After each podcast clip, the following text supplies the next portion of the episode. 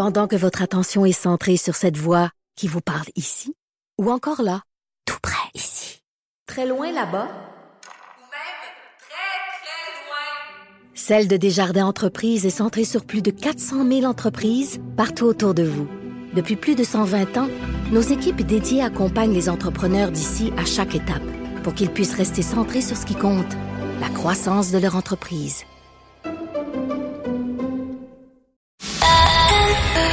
C'est 23. Patrick Lagacé en accéléré. Les meilleurs moments du Québec maintenant en moins de 60 minutes. Le 8 octobre 2020, il y a un jeune retraité de 58 ans qui a été tué par l'ex jaloux de sa nouvelle conjointe. C'était à Trois-Rivières. Et même si c'est un homme qui a été assassiné par balle dans ce cas-ci, on comprend, là, c'est la dynamique des euh, féminicides euh, qui a eu raison de sa vie. Et euh, comme c'est souvent le cas pour les féminicides, ben, les nombreux signaux et drapeaux rouges qui ont été envoyés à la police et dans l'entourage, ben, ça n'a pas empêché le meurtrier de passer à l'acte. On accueille en studio Andréane Lalonde et Maxime Lalonde, sont les enfants de Mario Lalonde qui a été tué par balle euh, à Trois-Rivières. Andréane, Maxime, merci d'être avec nous. plaisir. Euh, D'abord, euh, Maxime, je m'adressais à vous en, en premier. Oui, oui, pas de. Parlez-nous de votre père, Mario Lalonde. Parler de mon père, écoute, mon père, 58 ans, fraîchement retraité, qui allait profiter d'une belle retraite. Il a été plombier pendant X nombre d'années. Écoute, il, avait, il a eu son entreprise qui a très bien fonctionné. Donc, euh, écoute, mon père, fan de hockey, euh, homme de famille. Euh, écoutez, c'est le genre d'homme que, que- qui... Quand il rentrait dans une pièce, je veux dire, tu savais qui il était, tu, il se faisait remarquer par son rire contagieux, parce qu'il parlait fort, il était grand, il était costaud. Fait que euh, je, je te résumerais mon père un peu comme ça, dans le sens que c'était un bon vivant. Euh, tu l'aimais ou tu l'aimais pas, mais je pense que la majorité des gens l'aimaient. Puis euh, puis c'est ça. Je pense qu'il était rendu à une étape de sa vie où il allait profiter de sa retraite. Puis malheureusement, il y a eu les événements qu'on connaît. Andréane, c'est une bonne description que votre frère donne euh, de Mario?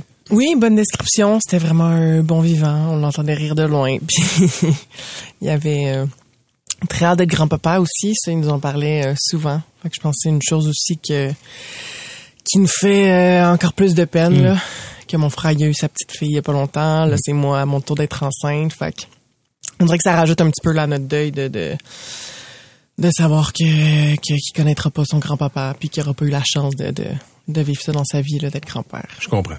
Maxime, qu'est-ce qui s'est passé le 8 octobre 2020? Ouf, écoute, euh, le 8 octobre 2020 a été une... euh, ben, présentement, c'est une journée qui est marquée dans ma vie, on s'entend. J'ai eu la nouvelle cette journée-là que, que mon père venait soudainement de rentrer à, à l'hôpital parce qu'il avait été atteint par balle. Puis à ce moment-là, on s'entend, c'était encore très flou. Puis euh, au fil des, des, des heures et des jours, les informations ont rentré. Puis c'est là qu'on a un peu connu tout le contexte du fait que que, que l'ex-conjoint jaloux de, de Mme Laurando s'était présenté à l'adresse pour... euh, Son nom, c'est Claude Bergeron. Exactement, Claude Bergeron. Oui. je, je prononce pas souvent son nom, Je là, comprends. je- j'essaie de l'éviter, mais euh, oui, Claude Bergeron se pointe à l'adresse, puis euh, commet l'acte que, que- qui était décrit. Donc, c'est présenté qu'il a assommé mon père, puis après ça, il est allé avec euh, euh, quatre, euh, quatre balles, donc trois à l'abdomen, une à la tête. Puis c'est euh, c'est la balle à la tête qui a été euh, fatale. Donc, mon père est décédé une semaine plus tard euh, suite à, à cette, euh, à cette balle à la tête. Maxime et Andréane, vous vous êtes confiés à la journaliste d'enquête Claudia Berthiaume du Journal de Montréal. Euh, C'était d'ailleurs à la une, cette enquête-là, hier. Euh, Qu'est-ce qui vous a frappé dans ce qu'elle a pu reconstituer des derniers moments, euh, qui- des moments, pardon, qui ont mené au meurtre de votre père? Euh, mon Dieu. Euh, c'est sûr que elle a eu accès à quand même beaucoup d'informations que nous, on n'avait pas été capable d'avoir euh, à l'époque. Euh, je te dirais dans ce qui a été mentionné dans l'article, ce qui m'a le, le, le, le plus choqué, c'est vraiment l'appel qui a été fait euh, à Claude Bergeron là, la, la- la journée du 8 octobre, euh, autour de midi 40, je crois. L'appel par la police. Oui, c'est ça, l'appel par la police qui a été fait à Claude, lui demandant de, de, de, de se présenter au poste, puis lui, ben, à la place, euh, il s'est présenté euh, à l'adresse de José. Ça, on n'était pas au courant, le fait que c'est sûr que ça... Parce qu'il y avait eu des comportements menaçants face à José, là. sachant, sachant qu'elle le laissait, sachant qu'il y avait un autre homme dans sa vie, euh, il a multiplié les gestes qui étaient inquiétants. Comme par exemple, racontez aux gens qui nous écoutent, c'était quoi les gestes inquiétants qu'il avait posés Bergeron?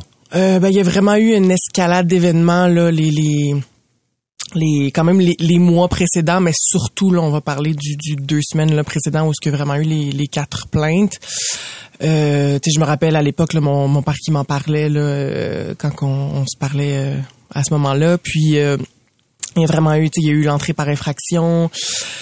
Euh, il y a eu euh, bon que José avait appelé la police parce qu'elle l'avait vu rôder avec une arme puis que ça a pris plusieurs heures avant que, que la police là, se, se rende au- à la résidence. Euh, le sucre dans le, le, le la tank à gaz, Ouais, je crois ouais. là. Il a bousillé son, son moteur. C'est ça. ouais. Fait qu'il y a vraiment eu comme une, une escalade là que selon moi qui aurait dû en tout cas là euh, allumer là. Mais, mais on, on lit l'enquête du Journal de Montréal de Claudia Bertillon, Maxime, et, et on se dit, mais comment se fait que ce gars-là, Bergeron, avec les comportements menaçants qu'il avait, les plaintes qui ont été faites par son ancienne euh, conjointe, comment ça fait qu'il n'a pas été arrêté? Ben, c'est la question qu'on se pose tous, honnêtement. euh, je veux dire, comme tu l'expliques, je veux dire, c'est- n'importe qui de sensé qui lit les événements, puis le fil d'événements, la chronologie qui a été fait par Claudia, puis on se dit tout que on n'aurait jamais dû se rendre à trois ou quatre plaintes. Je veux dire, Dès le début, ça aurait dû être probablement pris plus au sérieux que ça.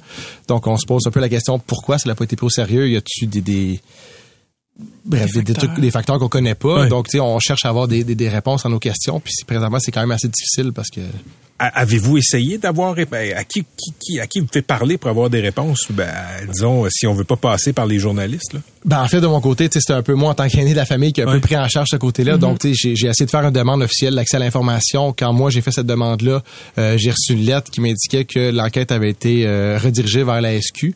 Mais ça, par rapport à ma compréhension, on parle surtout des événements du 8 octobre même. Mais moi, ce que je cherchais à voir, c'était vraiment le, le- le avant 8 Ouais, octobre, parce que c'est le build-up qui a mené au 8 octobre. Puis, quand j'ai tenté d'avoir ces réponses-là, on, on m'a juste rien donné. Donc, c'est un peu de notre côté, on se retrouvait dans un cul-de-sac. Mais on, on vous donne rien. Pourquoi? Parce que les procédures sont encore en cours ou quoi? Ben ça c'est la question qu'on essaye d'avoir des réponses parce que habituellement je- de ce que je peux comprendre c'est qu'une demande d'accès à l'information euh, il devrait avoir de l'information qui est donnée au public puis je crois que si euh, même si sous enquête je crois qu'ils peuvent caviarder certains certains certaines parties pour nous en donner. Parce que là, pour l'instant, quoi, il n'y a, pas eu de procès là. Non, Non ben en fait un procès par par rapport aux policiers vous dites? Non, non, non, par rapport à Bergeron là. Non mais je pense pas qu'il va en avoir étant donné qu'il est décédé euh, tout de suite après les événements là. Mais, euh, mais, mais maintenant qu'il est mort, est-ce que, est-ce que, euh, que- que- qu'est-ce qui empêche qu'on vous donne accès au dossier d'enquête? J'imagine que, j'imagine que ça doit exister. c'est ce qu'on se demande. Puis quand vous contactez la police, des PCP, les procureurs de la couronne, je- je- vous avez juste pas de réponse ou on vous dit on vous donne pas d'informations? Ben, j'ai pas poussé jusque-là, honnêtement. Euh, tu sais, déjà qu'avec l'accès à l'information, ça l'a un peu enlevé euh, mon élan, en fait. Puis on se retrouve à- avec un, un, un grec, on se dit, OK, est-ce que je tombe à vouloir vouloir avoir des réponses à tout prix ou tu vas aller vers le deuil? Puis à certains moments, à un moment donné, on choisit le deuil aussi. Puis on espère que, que les réponses vont naître d'un peu d'elles-mêmes. tu sais. Exactement. Est-ce que, est-ce que vous avez des options, je sais pas, de poursuivre au civil pour avoir accès à ces, à ces documents-là, une poursuite euh, en bonne et due forme pour, euh, pour, pour manquement, vu que ce gars-là a pas été, a pas été arrêté? Ben, si, tu peux y aller. Ben, je pense c'est une possibilité, je crois, effectivement, d'y aller au civil. On s'en était parlé là pas longtemps après les événements, il y a deux ans. Euh, c'est sûr que bon, de, chercher l'opinion à gauche et à droite de, de, de, de ce que les gens pensaient, ça nous a un petit peu découragé de à l'idée de s'embarquer dans quelque chose d'aussi gros, de s'attaquer à une boîte aussi grosse, euh, de, de, de se lancer là-dedans pour quelque chose qui allait probablement durer des années, là, on s'entend, là. Fait que euh, je pense qu'à ce moment-là, euh, notre père venait juste de décéder, on c'est au début du deuil là fait qu'on avait on on est- on n'a pas senti qu'on Oui. avait l'énergie là d'aller se battre là pour ça puis il y a rien qui va ramener notre père de toute façon fait que- On est avec euh, Andréane Lalonde et Maxime euh, Lalonde, sont les enfants de Mario euh, Lalonde qui a été tué par balle par l'ex jaloux de sa nouvelle conjointe. Est-ce que votre père, est-ce qu'il vous l'avait confié, qu'il avait peur de ce gars-là ou, c'était euh, c'était pas dans la conversation avec les enfants? Euh, on- moi, on, s'en était parlé à plusieurs reprises, euh, surtout au mois de. Ben, tu je, savais en fait l'histoire depuis le début. Là, bon, sa rencontre avec José, que le- Claude dans le décor, qu'elle venait de le laisser, que euh, il, me parlait bon à chaque fois. Là, il m'avait raconté raconté l'entrée par infraction, le fait qu'il avait dit à la police que Claude avait des armes, mais que bon vu qu'il était pas enregistré, qu'il avait rien fait. Il mentionnait pas avoir peur de Claude. Je pense que il, tu sais, José l'appelait son bodyguard, puis je pense qu'il s'est donné ce rôle-là dans l'histoire. C'est un grand homme de six pieds deux, euh, Imposant. imposant exactement. Euh, Claude Bergeron, qui, je, je, bon, je l'ai jamais vu en vrai, mais qui semblait être bon une plus petite pièce d'homme, si je peux dire ça comme ça. Fait que je pense vraiment que mon père sentait que non, non, moi je suis capable de protéger, euh, protéger ma blonde. Puis euh, on avait beau lui dire, ouais, mais t'es pas plus fort qu'un gun, mais il- Surtout quand on sait qu'il y avait des Exactement. dans l'équation. là. C'était pas une surprise. Là.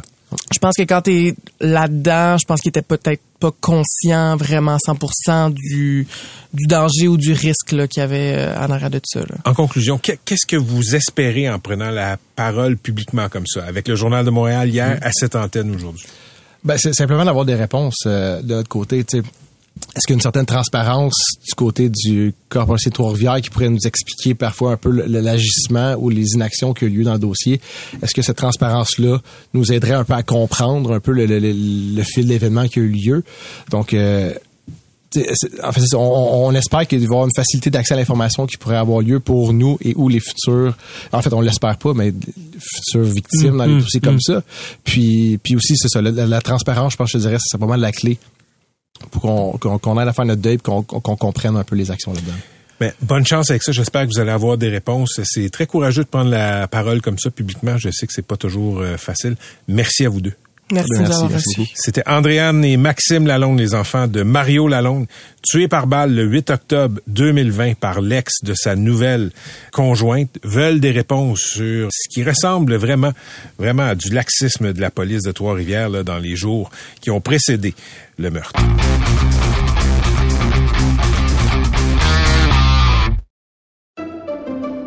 Pendant que votre attention est centrée sur vos urgences du matin, vos réunions d'affaires du midi, votre retour à la maison ou votre emploi du soir, celle de Desjardins Entreprises est centrée sur plus de 400 000 entreprises à toute heure du jour. Grâce à notre connaissance des secteurs d'activité et à notre accompagnement spécialisé, nous aidons les entrepreneurs à relever chaque défi pour qu'ils puissent rester centrés sur ce qui compte, le développement de leur entreprise. Patrick Lagacé en accéléré. OK, la famille de la fillette de Granby, je parle de sa mère, de sa grand-mère, euh, poursuivent euh, le directeur de la protection de la jeunesse, quatre de ses employés, ainsi que le centre de service scolaire du Val-des-Serres. La fillette, je le rappelle, est décédée à l'âge de 7 ans en euh, 2019. Maître Valérie Assouline est l'avocate de la famille. Elle est au euh, bout du fil. Maître Assouline, bonjour. Bonjour. D'abord, la petite est morte au printemps 2019. Pourquoi la poursuite est-elle déposée maintenant, trois ans et demi plus tard? Alors, euh, tout d'abord, il y avait énormément de... euh, La charge émotionnelle sur cette famille a été énorme. Il y a eu d'autres procédures au criminel. Il y a eu également euh, d'autres euh, procédures au niveau de la jeunesse. Euh, et également, il faut le souligner, ça a été difficile d'obtenir de l'information. Et aujourd'hui, on, on, on a l'information qu'on a, mais il nous manque encore l'enquête du coroner qu'on attend avec euh, avec impatience et qu'on ne peut pas faire tant et aussi longtemps que l'appel de la belle-mère n'est pas entendu. Est-ce que, Maître Assouline, des poursuites semblables contre la DPJ, ça a déjà été couronné de succès au Québec? Je- ce que je sais, c'est que des, des histoires comme celle-là, il n'y en a pas eu dans les 100 dernières années. Des histoires où la négligence, où des faits étaient quand même clairs, là. Hein, on a une enfant qui verbalisait, elle nommait ce qu'elle vivait dans le milieu où elle où elle était, chez son père, et on l'a laissée là. Et elle s'est fait cogner la tête contre le mur. Mmh, elle rentrait avec des échymoses à l'école. Donc, vous, vous comprenez que tout ça, c'est des faits qu'on a euh, répertoriés, qu'on a trouvés dans des rapports de police, dans des rapports d'intervenants, et que aujourd'hui, euh, on peut pas se cacher derrière un système. Non, on, on s'entend, le, le cas de Granby, de la fillette de Granby, est une exception exceptionnelle en termes de, de, de, de finalité. Parfait. Mais la DPJ, est-ce que les poursuites contre la DPJ sont couronnées de succès au Québec d'habitude? Bien, il y a euh, une immunité, hein, euh, une immunité des intervenants. Euh, ce qui diffère dans cette poursuite, c'est que nous pensons qu'il y a eu une atteinte illicite aux droits et libertés de cet euh, enfant. Hein? Euh, son droit à la vie, son droit à la Mm. sûreté, son droit à l'intégrité, son droit d'être protégé, son droit d'être secouru. Et donc, euh, il y a une atteinte illicite euh, et intentionnelle, et ça milite en faveur de, de dommages compensatoires et punitifs. Et l'objectif, n'oubliez pas, Monsieur Lagacé, que nous sommes dans un après-Grimby. Hein. Monsieur Legault nous a dit on a un après-Grimby. Nous avons une commission Laurent. Nous voulons que les choses soient faites différemment. Dans un après-Grimby, euh, et avec des faits comme nous avons, je crois que on, on- on peut faire avancer euh, les choses et voir les, les choses différemment en fait euh, au niveau de l'imputabilité. Précisément, qu'est-ce que euh, qu'est-ce que vous reprochez à la DPJ Qu'est-ce qui vaut des dédommagements au terme d'une poursuite selon vous? Bien, ce qu'on qu'on reproche, ça fait 40 ans qu'on en parle, qu'il y a eu des rapports, des commissions d'enquête, euh, des rapports de la commission euh, des droits de la personne et de la jeunesse également, où on faisait, il faisait déjà état du manque de formation des intervenants, du fait qu'il y a un manque d'effectifs, du fait qu'il y a des listes d'attente inadéquates. Euh, Lorsqu'on parle d'enfants, c'est impossible, c'est inconcevable qu'il y ait des listes d'attente si longues. Et euh, ça fait des, dé- des décennies que rien ne bouge. OK, mais, mais dans, dans ce cas précis, dans le cas de la, de la fillette de Granby, qu'est-ce que, Oui. dans votre poursuite, vous allez essayer de démontrer comme étant un manquement grave de la DPJ? Bien, euh, elle a été euh, laissée dans ce milieu. Elle a été, euh, malgré euh, des faits assez accablants, on l'a euh, ramenée. D'abord, on l'a- on l'a déracinée de chez sa grand-mère. hein, euh, alors que ça faisait 44 mois qu'elle y était. On l'a déracinée et euh, à- après 44 mois, elle avait le droit à ce qu'on fasse un projet de vie pour elle. Alors, qu'est-ce qui explique ce déracinement à 44 mois de vie? Ensuite, qu'est-ce qui explique cet acharnement à ce qu'elle reste chez son père et sa belle-mère avec tout ce qu'il y avait comme fait, comme comme euh, comme euh, plainte à la police, euh, intervention policière? Quand on pense que euh, entre 2014 et 2017, il y en a eu plus que sept interventions policières, Hmm. c'est préoccupant. Qu'est-ce qui explique que cet enfant a été laissé à elle-même? J'ai j'ai lu les décisions des tribunaux à l'époque, là, euh, Oui. après, la, après la mort. Est-ce que vous trouvez, puis je sais que vous poursuivez pas les tribunaux, on peut pas faire ça, là, mais trouvez-vous que les juges ont erré dans leur appréciation des, cap des capacités parentales du père? Eh bien, vous savez, lorsque je parle de, des intervenants et de leur imputabilité et que je demande l'imputabilité, c'est parce que lorsqu'ils mentionnent au tribunal qu'il y a euh, que tout va bien, que tout va bien chez le père, quand ils minimisent des faits im- importants, lorsqu'ils viennent devant un juge et qu'ils disent la grand-mère a un système d'alarme défaillant, on peut pas blâmer le juge demain matin de décider que c'est la grand-mère le problème.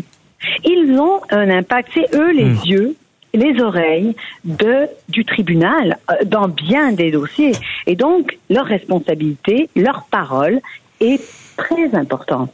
OK, la grand-mère maternelle de la petite, euh, la fillette de Granby, Maître Assouline, là, on sait qu'elle s'est fait, ben, s'est pas fait enlever la garde. On a décidé au tribunal, sur recommandation Oui. de la DPJ, de confier la garde au père qui avait été jugé inapte quelques années avant. Euh, Dites-nous, quel était le lien de la mère biologique avec l'enfant au moment des faits? Elle a été euh, toujours euh, présente. La mère a toujours eu ses droits. Euh, elle a été, comme je, je l'ai mentionné euh, lors de la conférence de presse, elle a été supervisée aussitôt que l'enfant a été placé chez le père. Elle pouvait voir euh, ses enfants une heure et demie, je crois, à toutes les trois semaines, euh, dans un local d'un centre jeunesse. Mais avant, avant le placement, elle pouvait voir sa fille chez la grand-mère. Elle avait cette, euh, cette relation et, et elle avait un lien particulier avec sa fille. Malheureusement, euh, on, on- on l'a mise à l'écart dès le départ. On a décidé que c'était pas une bonne mère et euh, comprenez qu'après elle a, elle a eu des enfants dont elle s'occupait avant le décès euh, de l'enfant. Mais, mais après quatre mois, euh, elle a été jugée inapte et on lui a retiré euh, la garde de l'enfant. Elle n'a pas pu exact. retrouver. OK. C'est exact. Parfait. Et après, c'est comme si elle n'existait plus, dans le sens que tous les efforts qu'elle faisait, elle a, elle a eu une, elle a- on lui a mis une étiquette à cette mère. Parent inapte, mauvais parent. Mais elle a fait des évolutions. Elle, a- elle, elle est allée chercher de l'aide à l'extérieur de la DPJ. Elle est arrivée à, à donner naissance à deux autres enfants pendant que ces enfants étaient euh, aux prises avec le, le dans, dans la, la DPJ. Ah, et je vous parle de d'autres enfants qu'elle a eu avec un autre père. Donc c'est ça que je déplore, c'est que finalement elle était juste, on l'a on, on l'a jamais plus revue, on n'a jamais plus évalué cette mère. Le montant de la poursuite? 3.7. Merci beaucoup, Maître Assouline. On va suivre ça avec intérêt.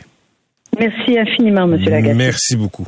OK, avant, avant d'aller à la pause, j'ai lu les décisions des tribunaux euh, en 2019. Là, je parle de décisions de 2012, 2013, 14, 15 et 17. Et, et quand on lit tout ça, c'est assez volumineux, on voit toute, toute l'évolution, disons, de la pensée du système, de la DPJ, euh, des tribunaux face au père. Longue histoire courte, là, la petite de Grande-Bay a été retirée à ses parents quasiment après sa naissance parce qu'ils étaient inaptes, OK? C'était des gens désorganisés, problèmes de consommation, etc. J'inclus la mère là-dedans.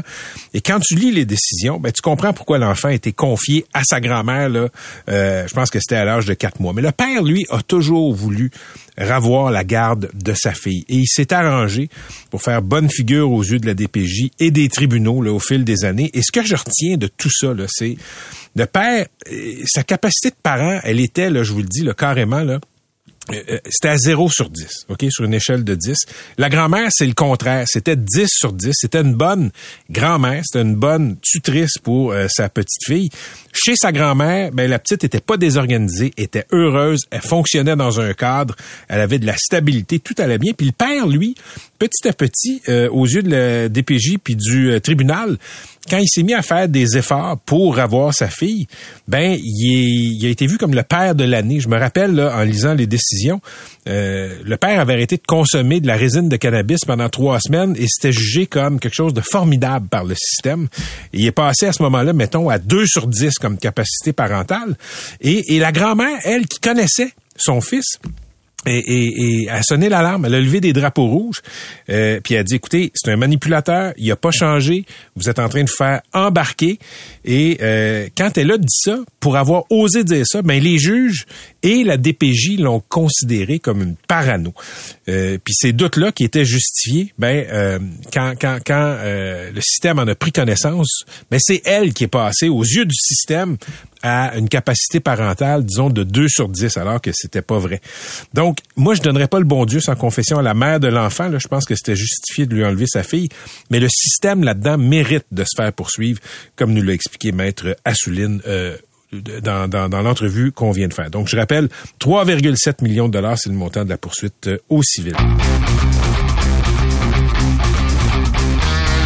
Hier, euh, le CF Montréal euh, a eu un super match et euh, je suivais ça sur Twitter hier et, et- et je suis tombé sur une conversation entre des journalistes sportifs qui couvrent pas habituellement le soccer là, et qui disaient mon Dieu c'est vraiment intéressant, euh, c'est un match enlevant mais maudit que j'aime pas ça voir des joueurs faker en mauvais québécois.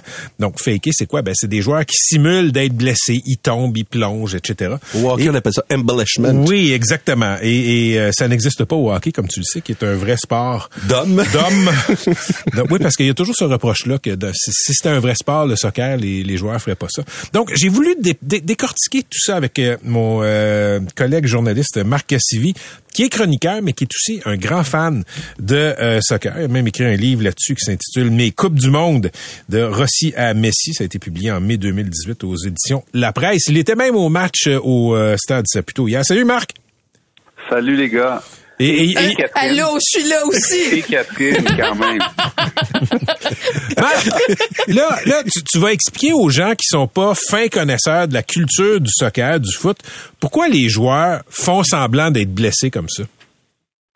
Ben, d'abord, pour avoir évidemment un avantage, comme dans n'importe quel sport, mais ce que, ce que je veux dire surtout, c'est qu'il y a personne qui aime ça. Même ceux qui, bon, euh, que ce soit des journalistes de hockey ou de baseball ou de je ne sais quoi, les, les journalistes de soccer aussi détestent cette, la simulation.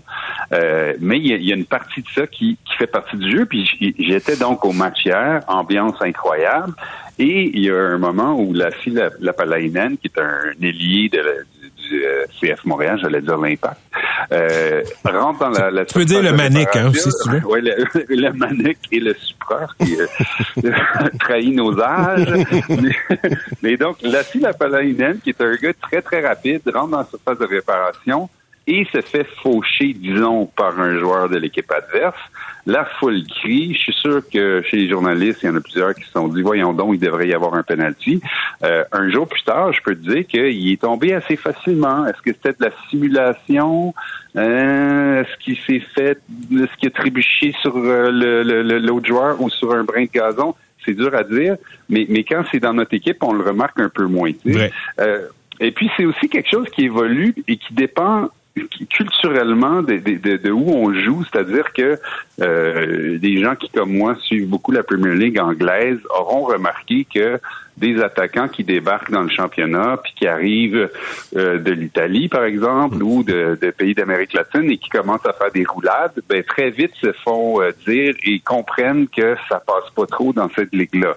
Il y a d'autres ligues où ça passe un peu mieux, où c'est plus culturellement accepté. Ah, ouais. Puis en MLS, euh, oui, c'est ça. C'est-à-dire que euh, en Italie, ça, il y a, il y a un petit peu plus de, de roulades de ce type-là. Euh, en France, je remarque que ça se passe pas mal plus qu'en Angleterre. En Angleterre, très vite, tu te fais dire et par tes coéquipiers et les, les, les joueurs adverses que ça passera pas. Tu veux pas avoir cette réputation. Donc, plus le championnat est latin, plus il y a du, Ben- plus, plus, plus, plus il y a de la simulation. Attention à l'appropriation pas faire de- culturelle. Ouais, ouais, ouais, c'est ça. On veut pas faire de trop grandes généralisations, mais disons que euh, quand tu vois un joueur comme Neymar, qui est un Brésilien, qui est un excellent joueur, mais qui a cette tendance fâcheuse à faire euh, quatre, euh, quatre euh, ronds de tonneau, puis Ouais. tu sais, des Puis- roulades à plus finin, ben c'est sûr que des joueurs anglais qui font ça, il y en a pas beaucoup. Mais le sport pourrait faire le ménage là-dedans. Je veux dire, c'est un sport, surtout dans les grandes ligues, là, euh, on a des moyens, on a des reprises vidéo. On pourrait sanctionner les joueurs qui, après la reprise, là, on peut démontrer qu'ils sont pas fait frapper avant de s'envoler. Là.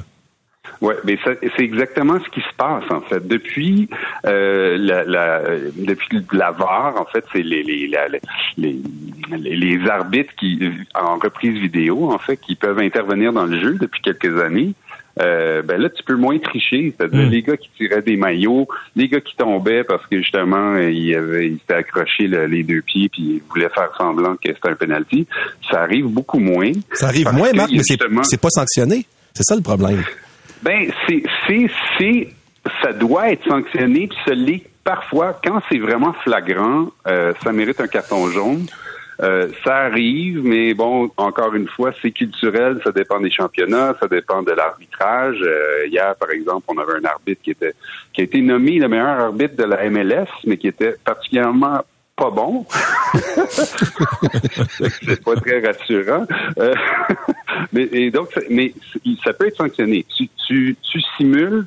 En, principe, tu es supposé d'avoir un, carton jaune. Et avec euh, la, reprise vidéo et euh, l'arbitrage par vidéo, je pense que ça va se faire de plus en plus. Donc, oui, c'est un irritant, mais je pense que c'est appelé quand même à disparaître. Et euh, c'est pas une question à double sens, mais je sais que tu as joué au soccer. Tu as déjà faké? Moi, j'étais pas de ce genre-là. Euh, moi, j'ai j'ai grandi dans l'ouest de l'île avec les Anglos, là, c'était très mal vu. Je jouais avec des Écossais, là, il aurait pas fallu que, que je fasse trop de roulades. Ben, moi, j'ai grandi à Laval et je me rappelle d'un de mes amis canadiens français qui se pratiquait euh, à, à plonger pour euh, bien simuler.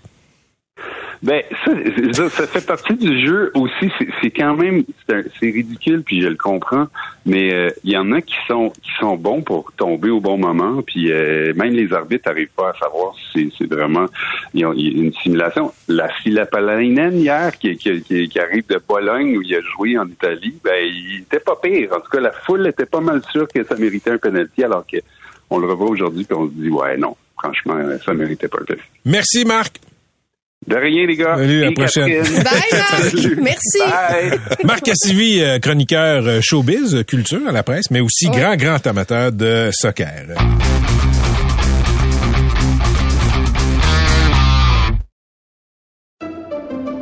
Pendant que votre attention est centrée sur vos urgences du matin, vos réunions d'affaires du midi, votre retour à la maison ou votre emploi du soir, celle de Desjardins Entreprises est centrée sur plus de 400 000 entreprises à toute heure du jour. Grâce à notre connaissance des secteurs d'activité et à notre accompagnement spécialisé, nous aidons les entrepreneurs à relever chaque défi pour qu'ils puissent rester centrés sur ce qui compte, le développement de leur entreprise. Patrick Lagacé en accéléré. Salut Maud. Salut Pat. OK, c'est le temps des activités sportives, parascolaires. là. Tout ça recommence. hein. La, la- la vie redevient euh, normale. Mais qu'est-ce qu'on fait quand notre enfant s'engage dans une activité sportive ou autre, puis après ça dit, après quelques séances, « Ouais, ça me tente plus. Ben, il n'y a pas malheureusement de réponse euh, tout noir ou tout blanc, Pat, là, évidemment, mais mais il y a Mais- quand même des choses qu'on Hey, tu peut vas pas nous apporter de la nuance ici. Comment ça? Qu'est-ce qui se passe? Euh, en fait, faut voir c'est quoi, pourquoi, en fait, la, la vraie question, c'est pourquoi l'enfant veut abandonner? C'est une situation, y a-tu reçu des commentaires? Est-ce que l'activité, il la trouve vraiment plate? Puis c'est nous, dans le fond, qui avions incité pour qu'il fasse cette activité-là? Est-ce que c'est pas assez stimulant? Ou au contraire, est-ce que c'est trop stimulant? Tu sais, il y a tout ça à considérer, l'âge de l'enfant, évidemment. Donc, la motivation profonde de l'enfant et son intérêt réel. Parce que il faut faut faire attention de pas pousser notre enfant à continuer une activité juste parce que c'est pour les apparences ou c'est pour la pression extérieure ou pour la performance ou parce que nous on a beaucoup aimé ça quand on était plus jeune. Ça arrive quand même souvent. Donc il faut faire attention euh, de voir si l'enfant vraiment ça il tente de continuer puis c'est quoi les raisons derrière. Puis après ça, faut voir si on choisit d'insister, est-ce qu'on le fait pour les bonnes raisons? Donc ça va un petit peu avec nos valeurs. Est-ce que nous, on valorise comme parents, c'est le plaisir? Tu sais, on veut que tu aies du fun, c'est important. Est-ce que c'est la curiosité de continuer un peu plus longtemps? Tu sais, continuer un autre cours ou deux. Euh, Est-ce que c'est l'entraide familiale pour aider l'enfant à poursuivre l'activité? Ou on accepte l'abandon de notre enfant parce qu'il se sent pas bien? Parce qu'il y a des dangers, Pat, à à pousser notre enfant à continuer s'il est vraiment pas bien. C'est que ce qui peut arriver, c'est que l'enfant va se sentir pas entendu, puis il va penser qu'il y a, a pas la place pour s'exprimer, donc il va conclure que ça donne rien de s'exprimer, puis il va se détacher du parent. C'est un, équilibre pas- qui est délicat. c'est un équilibre qui est très délicat, puis c'est pas une bonne idée parce qu'à ce moment-là, ce qui peut arriver après, une conséquence encore plus néfaste à long terme, c'est que l'enfant pourra pas mettre ses propres limites plus tard parce qu'il va se dire moi de toute façon quand je parle, on m'écoute pas. Fait qu'il y a comme plein de choses à considérer. Puis moi, je ne fais pas partie des gens qui disent parce qu'il y a beaucoup de parents qui pensent que quand on commence quelque chose, il faut le finir. Je m'excuse, mais c'est pas toujours vrai. Donc, des fois, il faut lâcher prise puis écouter notre enfant puis dire, t'aimes vraiment pas ça, tu te sens mal. Je vais pas insister pour que tu, que continues à sentir mal. Ça fait pas de sens. OK, il y a- tu veux nous parler d'une étude américaine là, qui montre qu'il n'y a aucun lien si- significatif entre l'aide apportée par les parents et la réussite scolaire. C'est un peu surprenant. Incroyable. Oui, une récente étude, 20 000 enfants, quand même une grosse étude d'un chercheur, de sociologue américain euh, de l'Université de Pennsylvanie. Ça vient de sortir. Et lui, ce qu'il dit, en fait, c'est que euh, ça, ça, ça, ça, ça s'avère surtout vrai en mathématiques et en français, donc deux, deux matières très importantes. Puis pourquoi? Parce que le fait de, de, de s'impliquer, on va mettre de la pression à notre enfant, puis finalement, ce que ça fait, c'est que ça va changer le climat à la maison, donc la relation. Tu sais, là, l'espèce de je reviens de travailler à 5h30, je fais faire les mots étiquettes à mon enfant, ou en tout cas les études, puis la relation va se détériorer. Je suis toujours finalement en train de me pogner avec mon enfant, c'est pas mieux. Après ça, il y a un transfert de la responsabilité de l'enfant aux parents. C'est comme le parent qui dit j'ai bien réussi mon test de maths. Il y a des parents qui disent ça des fois- j'ai bien réussi. En parlant d'eux-mêmes? de il parle en on. Puis Là, tu es comme, ben voyons, mais c'est pas toi, c'est ton enfant. Toi, tu l'as déjà fait, ton, ton secondaire ou ton primaire. C'est la preuve de la, responsabilisa- la responsabilisation du parent. Et il y a une perte cognitive de l'enfant. Ce qu'il disait dans son étude, ça, ce que ça veut dire, c'est que l'enfant retient moins bien ses nouveaux apprentissages. Donc, ça, on s'implique trop, c'est ça que ça fait.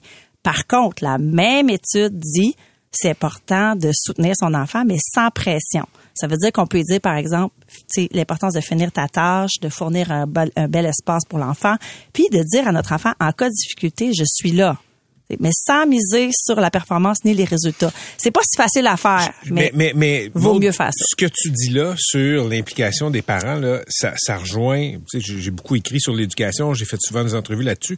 J'ai un peu aussi plongé dans de la recherche. Puis ce que la recherche montre, c'est que faire des devoirs, imposer des devoirs, c'est pas si bon que ça. Je pense que au secondaire, ça a un petit effet sur la réussite scolaire, mais au primaire, semble que non. Puis, tu sais, moi, je me souviens, là, mon, mon, mon, petit cul, quand il était à- au, primaire, je- il y a une, il, y a- il revient de l'école. Là, tu sais, on n'est plus, je m'excuse, mais on n'est plus en 1977 où il y a un des parents, souvent la mère, qui attend l'enfant à 3h30 avec un biscuit et un verre de lait pour en faire les études. Nous, on commençait ça littéralement à 6h30, 7h. Je veux dire, il me dormait d'en face.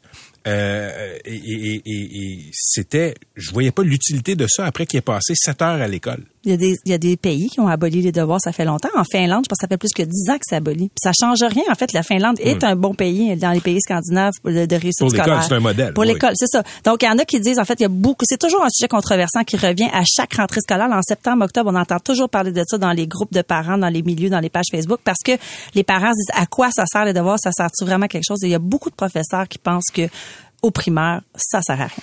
OK, parfait. Parle-nous de nos bibliothèques qui font pitié. Ben oui, il y avait un article ce matin là dans la presse qui rapportait en fait le, le- le- qui faisait le portrait des, des, des- des bibliothèques, des ressources.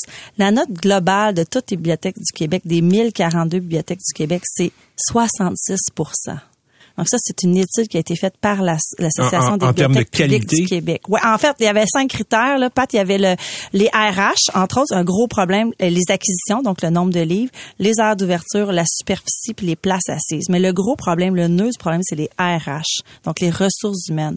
Pourquoi? Je regardais en 2017, on parlait déjà de ça. Il y a 65 des municipalités du Québec qui avaient quatre employés ou moins. Ça, ce que ça fait, c'est puis il y avait 49% des bibliothèques, une sur deux, des municipalités qui avaient aucun bibliothé- bibliothécaire. Ça, ce que ça fait, c'est que les bibliothèques, ils ferment à 6-7 heures le moment où tu pourrais y aller avec ton enfant, entre autres. Ça envoie pas un bon signal. Ça envoie un très mauvais signal. Et pourtant, il y a 19% des Québécois qui sont analphabètes. Hey, 1 sur 5. C'est immense. Ça, c'est des chiffres tout récents. Là.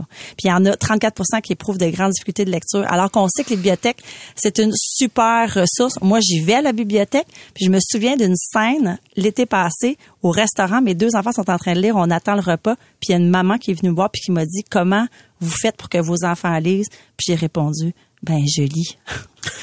C'est souvent, un, Parce souvent que- un indicateur Parce que je lis là. et je vais à la bibliothèque. Et une fois par semaine, une fois par deux semaines, on va à la bibliothèque. Merci, Maude. Plaisir. Patrick Lagacé en accéléré. C'est 23. Pendant que votre attention est centrée sur vos urgences du matin, vos réunions d'affaires du midi, votre retour à la maison ou votre emploi du soir, celle de Desjardins Entreprises est centrée sur plus de 400 000 entreprises à toute heure du jour. Grâce à notre connaissance des secteurs d'activité et à notre accompagnement spécialisé, nous aidons les entrepreneurs à relever chaque défi pour qu'ils puissent rester centrés sur ce qui compte, le développement de leur entreprise.